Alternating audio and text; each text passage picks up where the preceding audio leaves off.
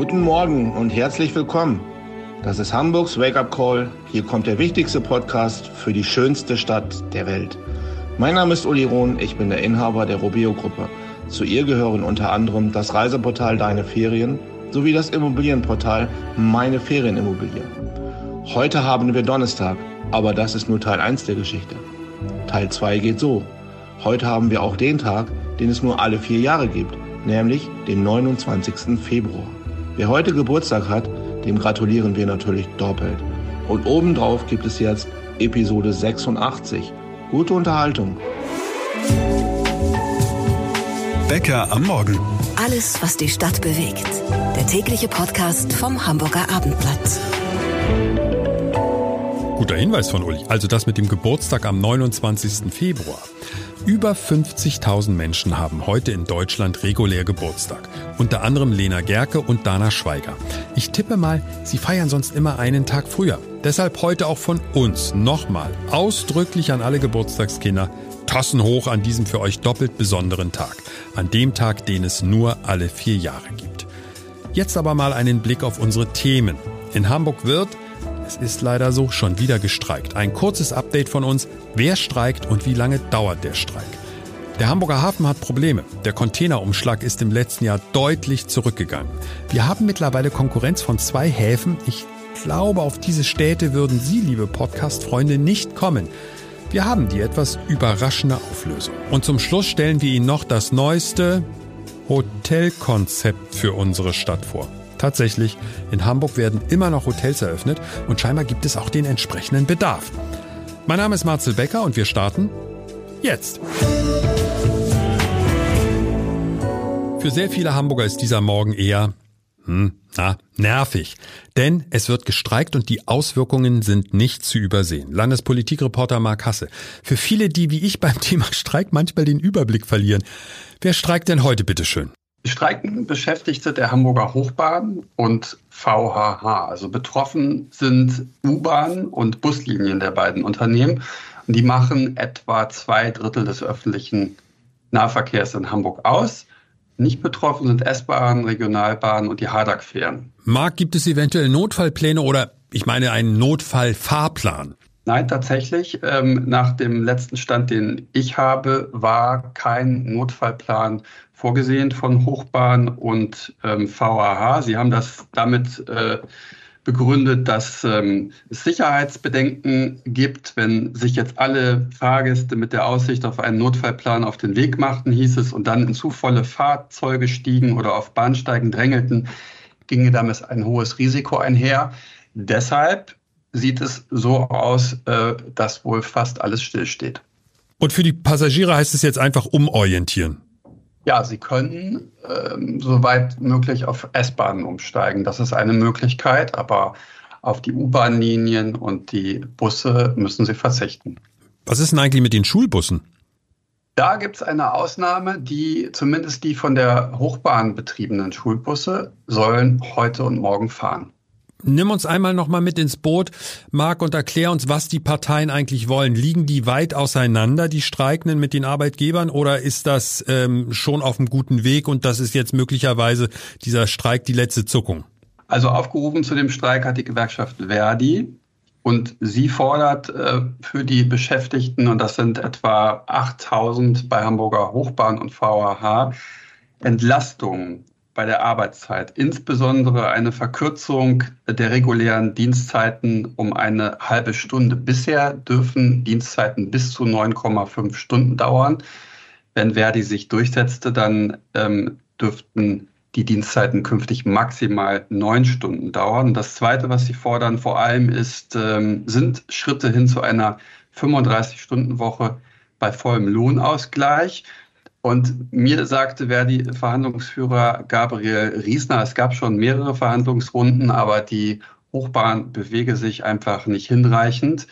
Ähm, eine Verkürzung der Dienstzeit sei erst für 2026 in Aussicht gestellt worden. Deshalb sollen jetzt die Beschäftigten dem Gesagten durch den Streik Nachdruck verleihen. Was glaubst du, wie es ausgeht, Marc? Werden sich einigen, oder? Also es ist nicht ausgeschlossen, dass, ähm, das muss man vielleicht auch noch sagen, äh, unter Umständen die Hochbahn, äh, so hieß es, ähm, doch mit einigen Ersatzangeboten reagiert. Das wurde zumindest in Aussicht gestellt. Äh, aber letzter Stand war nicht, dass sie sich einigen in den Kernpunkten, sodass der Streik wahrscheinlich andauern wird. So, jetzt aber die wichtigste Frage noch einmal, Marc, von dir zusammengefasst. Wie lange müssen wir denn jetzt damit rechnen, dass dieser Streik dauert? Voraussichtlich bis Sonnabend morgen, 3 Uhr. Und das bedeutet auch, betroffen sind dann noch die Nachtbusse auf Sonnabend. Ab Sonnabend 3 Uhr sollte der ähm, Verkehr dann wieder regulär laufen ähm, bei den U-Bahnen und den Bussen. Darf ich das ganz offen in Richtung der beiden Parteien mal formulieren? Bitte einigt euch. Ganz Hamburg wird es euch danken. Und ein Dank geht natürlich auch an Landespolitikreporter Mark Hasse.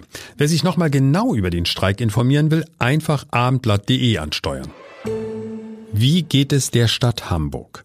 Die Antwort auf diese Frage hängt bekanntlich immer davon ab, wie es dem Hafen geht. Und dem Hafen geht es, ah, im Moment nicht ganz so gut. MSC-Deal hin oder her. Abendblatt Wirtschaftskorrespondent Martin Kopp ist jetzt im Studio und ich sag's gleich, Deine Infos sind kein Stimmungsaufheller. Martin, der Containerumschlag im Hafen ist im letzten Jahr zurückgegangen. Um wie viel Prozent denn? Der Containerumschlag ist um 6,5 Prozent zurückgegangen äh, im vergangenen Jahr. Das ist schon erheblich. Äh, das Schlimme ist nur, dass er im Vorjahr auch zurückgegangen ist. Also das ist äh, nichts Neues. Das ist eine lang anhaltende Entwicklung, die wir haben. Und die geht leider nur in eine Richtung, nämlich abwärts. Und was sind die Gründe, Martin? Ja, die, äh, die Gründe sind vielschichtig. Also er gilt, der Hamburger Hafen gilt als teuer. Der Hamburger Hafen hat Probleme gehabt, lange auch mit der Zufahrt, weil die Elbvertiefung gefehlt hat. Und das ist ja immer noch nicht ganz behoben, dieses Problem. Er verliert gegenüber den Wettbewerbshäfen. Er war mal der effektivste Hafen, den wir überhaupt hat, äh, äh hatten in der Nordrange. Auch da haben die anderen Häfen aufgeholt. Und äh, dann hat er auch Pech, der Hamburger Hafen. Das muss man ganz einfach sagen, mit, nämlich mit dem, was so an Ladung kommt. Äh, der Hafen ist sehr stark von China abhängig. China hat, hat so einen Dämpfer gehabt. Und in der Weiterverteilung der Container ist der Hamburger Hafen stark beispielsweise von Russland abhängig gewesen. Und da gibt's jetzt das Embargo. Darum bricht das hier besonders ein. Aber früher haben wir immer gesagt, wenn wir in Hamburg uns den Hafen angucken und hier läuft's nicht, dann gucken wir aber mal, wie läuft's in Rotterdam und Antwerpen. Aber ja. da läuft's ja auch nicht gut. Ich bin ganz überrascht. Nein, das darum äh, kann man eben auch einfach sagen, in diesem Moment, äh, in diesem Fall äh, spielen einfach die großen geopolitischen Probleme mit hinein, die alle treffen und wir müssen einfach auch sagen, dass die äh, Wirtschaftskraft in der Eurozone im Moment am Schwächeln ist. Das bemerken alle Häfen in Nordeuropa natürlich. Jetzt gibt's aber zwei Häfen, da wäre ich in meinem Leben nie drauf gekommen, denen es wohl ziemlich gut geht und wo wir, sage ich mal, perspektivisch hingucken sollten, nämlich Tanger und Piräus. Ist das richtig? Habe ich das richtig im Kopf, dass Piräus eigentlich den Chinesen gehört? Der Hafen? Ja, das ist richtig. Und äh, seitdem die Chinesen da sind, wächst der Hafen. Und zwar, ai, ai, das will aber zwar, keiner hören. Zwar, die, die Vorbehalte dort im Piraeus waren sehr groß, aber inzwischen, die Chinesen haben, haben zumindest, was das äh, betrifft, ihr Versprechen gehalten, dass sie mehr Ladung bringen werden. Das deutet so ein bisschen für mich auf eine Verschiebung auch der Ladungsströme. Die Frage ist doch, wo wird die Ladung umgeladen? Wird das weiter in Hamburg geschehen? Oder wird das, geschieht das an anderen Orten? Und ich habe den Eindruck so ein bisschen, dass die, die nordeuropäischen Häfen insgesamt ihre Bedeutung verlieren und das Ganze sich so ein bisschen nach Südeuropa verschiebt. Tanger wächst extrem stark beispielsweise in Marokko. Das ist eine Entwicklung, die man so, die sich so schleichend durchsetzt. Darauf muss man sich einstellen. Aber was wären denn Möglichkeiten, sich darauf einzustellen? Ich, ich sage jetzt einmal, der Deal, der gerade gemacht wurde, hat der was damit zu tun hier im Hamburger Hafen? Würde uns das perspektivisch helfen? Der Deal mit MSC besagt ja nichts anderes, als dass MSC gesagt hat, versprochen hat, mal sehen, ob sie es halten, Mehrladung nach Hamburg zu bringen, ab 2031 eine Million jährlich mehr. Das würde uns zumindest helfen, vermutlich, um den Status quo zu halten. Denn auf der anderen Seite, wenn wir die Bilanz ziehen, äh, verlieren wir auch Weiterladung. Denn genau das ist jetzt der Punkt. Äh, Hapag-Lloyd und Maersk werden ab 2025 in einem Kooperationsunternehmen fahren und die werden dort die Hauptladung tatsächlich nach Tanger bringen und dort umladen auf kleinere Schiffe. Aber Martin, wenn ich mir das jetzt so anhöre, du hast äh, uns erklärt, dass der, die, der Containerumschlag in 2023 nicht zum ersten Mal zurückgegangen ist, sondern das war schon vorher so. Und das Zweite ist, dass alles, was du perspektivisch jetzt uns sagst, ist ja eigentlich für den Hamburger Hafen ganz schlecht. Also wo ist da die Hoffnung?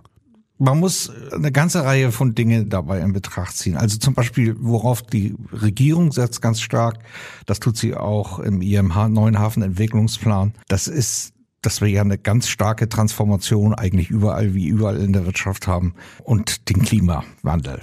So. Und wir brauchen also eine Energiewende. Und wenn der Hafen da besonders schnell ist und der Hafen dort zum Beispiel als großer Wasserstoff-Hub, sagen wir mal, seine Vorteile ausspielen kann, dann könnte das zum Beispiel etwas sein, wo wir perspektivisch drauf setzen können. Glaubst du dran? Ehrlich gesagt, nein. Rotterdam ist, was das betrifft, im Moment auch schon wieder deutlich vor uns. Für den Hamburger Hafen wird's nicht einfacher. Vorsichtig ausgedrückt. Die ernüchternden Fakten gab's von Abendblatt Wirtschaftskorrespondent Martin Kopp. Was haben wir in dieser Stadt im Überfluss? Ich würde sagen, wenn wir etwas im Überfluss haben, dann sind es Hotels. Aber da täusche ich mich wohl. Unser Chefreporter Uli Gastorf mit entsprechenden News bei uns im Podcaststudio.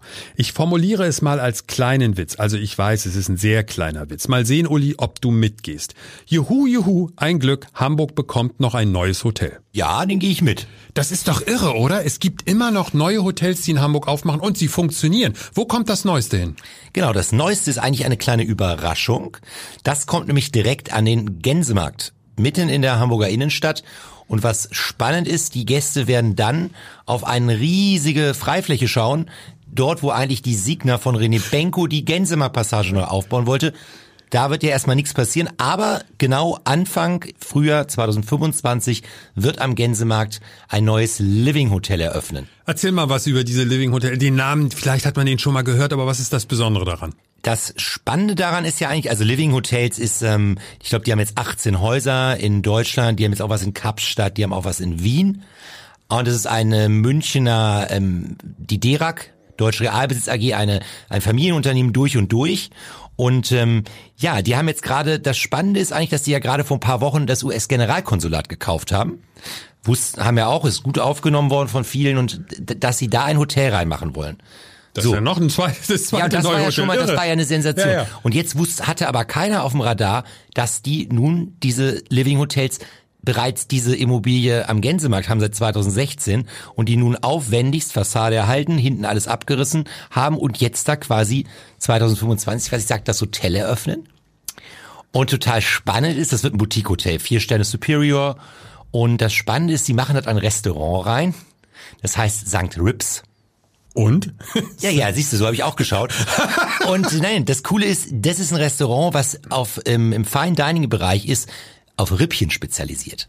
Habe ich befürchtet. Das haben die in Namen. München, das haben die in München und Bonn schon und das machen die da am Gänsemarkt rein.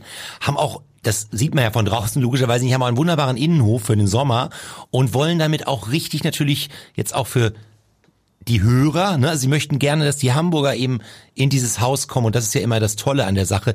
Hotels gibt es wie Sand am Meer, du hast es ja auch schon erwähnt, aber in diesem Fall ist es halt nicht irgendwie so ein gesichtsloses Dingen, sondern die wollen da richtig, haben auch eine große Bar da drinne, wollen da also richtig, dass die Hamburger da sozusagen ihr Wohnzimmer in der Innenstadt haben. Worüber ich so ein bisschen stolper, Olli, die haben das seit 2016 und dann kann eine Firma das acht Jahre lang mal so in der Gegend rumstehen lassen und nichts damit machen? Die haben äh, das geplant und die haben eigentlich gedacht, sie haben ein schönes altes Haus gekauft. Also 1908 ist das erstmalig gebaut worden. Und dann haben sie aber irgendwann festgestellt, dass das so einfach mit dem, wir bauen das mal kurz um zum Hotel, nicht ging wegen der Bausubstanz. Das hat ewig gedauert. Dann kam, ähm, dann haben sie gesagt, okay, wir machen das irgendwie. Dann kam aber auch noch Corona. Und dann haben sie einfach erst angefangen, also danach. Und darum lag das so lange, das Haus. Stimmt, Corona, ver mittlerweile vergesse ich das sogar manchmal schon. Das kostet dich, hat, hat dich ja wahrscheinlich zwei Jahre gekostet. Genau, und die da, Zeit. damals war halt dann auch wieder die Überlegung, machen wir jetzt wirklich ein Hotel rein, ne? weil eben, wie wird das wieder? Und irgendwann hat man dann gesagt, okay, nee, wir wagen's und ähm, darum ist diese lange Liegezeit auch ähm, zu erklären. Und als Fazit können wir mal sagen, das wird tatsächlich ein Haus, das nicht nur für die Touristen gedacht ist, sondern wo der Besitzer sagt, wir haben hier zwar ein Hotel, aber lieber Hamburger, kommt gerne und fühlt euch bei uns wohl.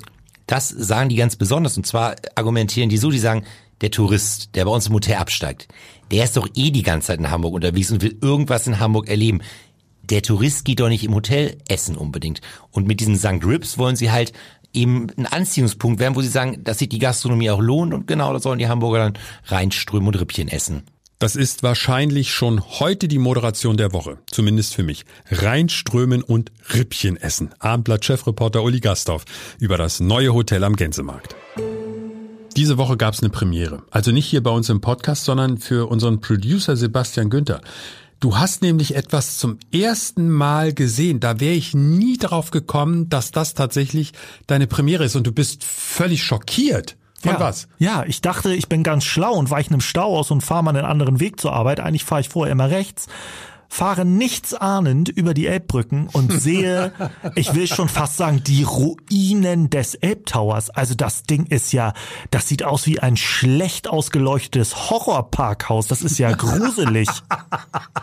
um ehrlich zu sein, ich fahre da jeden Tag lang und mir ist natürlich nicht so aufgefallen, weil ich habe mich dran gewöhnt, aber es sieht sehr schmuddelig aus, aber dass das ein Parkhaus sein könnte, da hast du recht. Fände ich theoretisch ganz gut, so am Stadteingang ein großes Parkhaus für die Touristen oder für, für Autofahrer wie mich. Die Idee finde ich gar nicht so schlecht. Was könnte man da noch machen? Oh, man könnte einiges machen. Abreißen, schönen Beachclub ja, draus machen. Ja. Dann hatten wir ja gerade groß darüber berichtet im Podcast, dass die ganzen Clubs ja neue Heimaten suchen. Ja, ja man kann ja da ein riesiges Clubhaus draus machen. Hamburg geht feiern im Elbtower, machen schönes Leuchtschild dran, aber, so ein aber ganz kleiner Elbtower dann. Ja, das gibt einen richtigen Club mit vielen Floors. Also das wäre doch was. Ja, das ist keine schlechte Idee. Aber Spaß beiseite. Ich befürchte, das Ding muss gebaut werden Ansonsten bleibt das da stehen und dann sieht ja. das immer aus wie ein schmuddeliges Parkhaus oder du reißt es einfach ab und baust was Schönes ja, Neues. Im Moment ist wirklich eine Katastrophe. Also ist schon ein bisschen traurig, da hast du völlig recht. Zum Ende von Episode 86 noch ein Hinweis. Morgen kommt unsere Kulturchefin Maike Schiller vorbei. Sie spricht mit uns über den neuen John Grisham. Sie hat ihn nämlich gelesen und das Witzige daran ist, es ist die Fortsetzung von Die Firma. Also die Firma Reloaded. Das Buch heißt allerdings Die Entführung. Ist es gut oder ist es schlecht? Maike hat die Antwort. Und obendrauf verschenken wir das Buch auch noch. Also für Grisham-Fans natürlich ein Muss. Morgen bei uns mal vorbeischauen. Bis morgen und bye bye.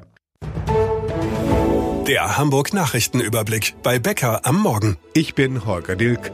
Schönen guten Morgen. Am Einstieg von MSC am Hamburger Hafen führt kein Weg vorbei, das hat Bürgermeister Tschentscher in seiner Regierungserklärung zu dem Thema in der Bürgerschaft gesagt. Der Hafen müsste wettbewerbsfähig bleiben. Gegenwind kam von der Opposition. CDU-Fraktionschef Thering kritisiert den geplanten Deal. Die SPD verscherbele städtisches Eigentum, sagte er. Der Kampfmittelräumdienst hat in Heimfeld einen 500 Kilogramm Weltkriegsblindgänger kontrolliert gesprengt. Rund um den Fundort in der Moorburger Straße war gestern eine 300 Meter Sperrzone eingerichtet worden. Alles verlief reibungslos, hieß es am Nachmittag von der Polizei. Vor dem Hamburger Landgericht wird heute das Urteil gegen einen Masseur wegen Vergewaltigung erwartet. Der 37-Jährige soll mehrere Frauen, während er sie massiert hatte, sexuell missbraucht haben. Die Staatsanwaltschaft fordert über drei Jahre Haft. Die Verteidigung plädiert auf Freispruch. Der Angeklagte selbst sagt, er sei davon ausgegangen, dass alles gewollt war. Ein Podcast von Funke. Weitere Podcasts vom Hamburger Abendblatt finden Sie in unserer Abendblatt Podcast App und auf abendblatt/podcast.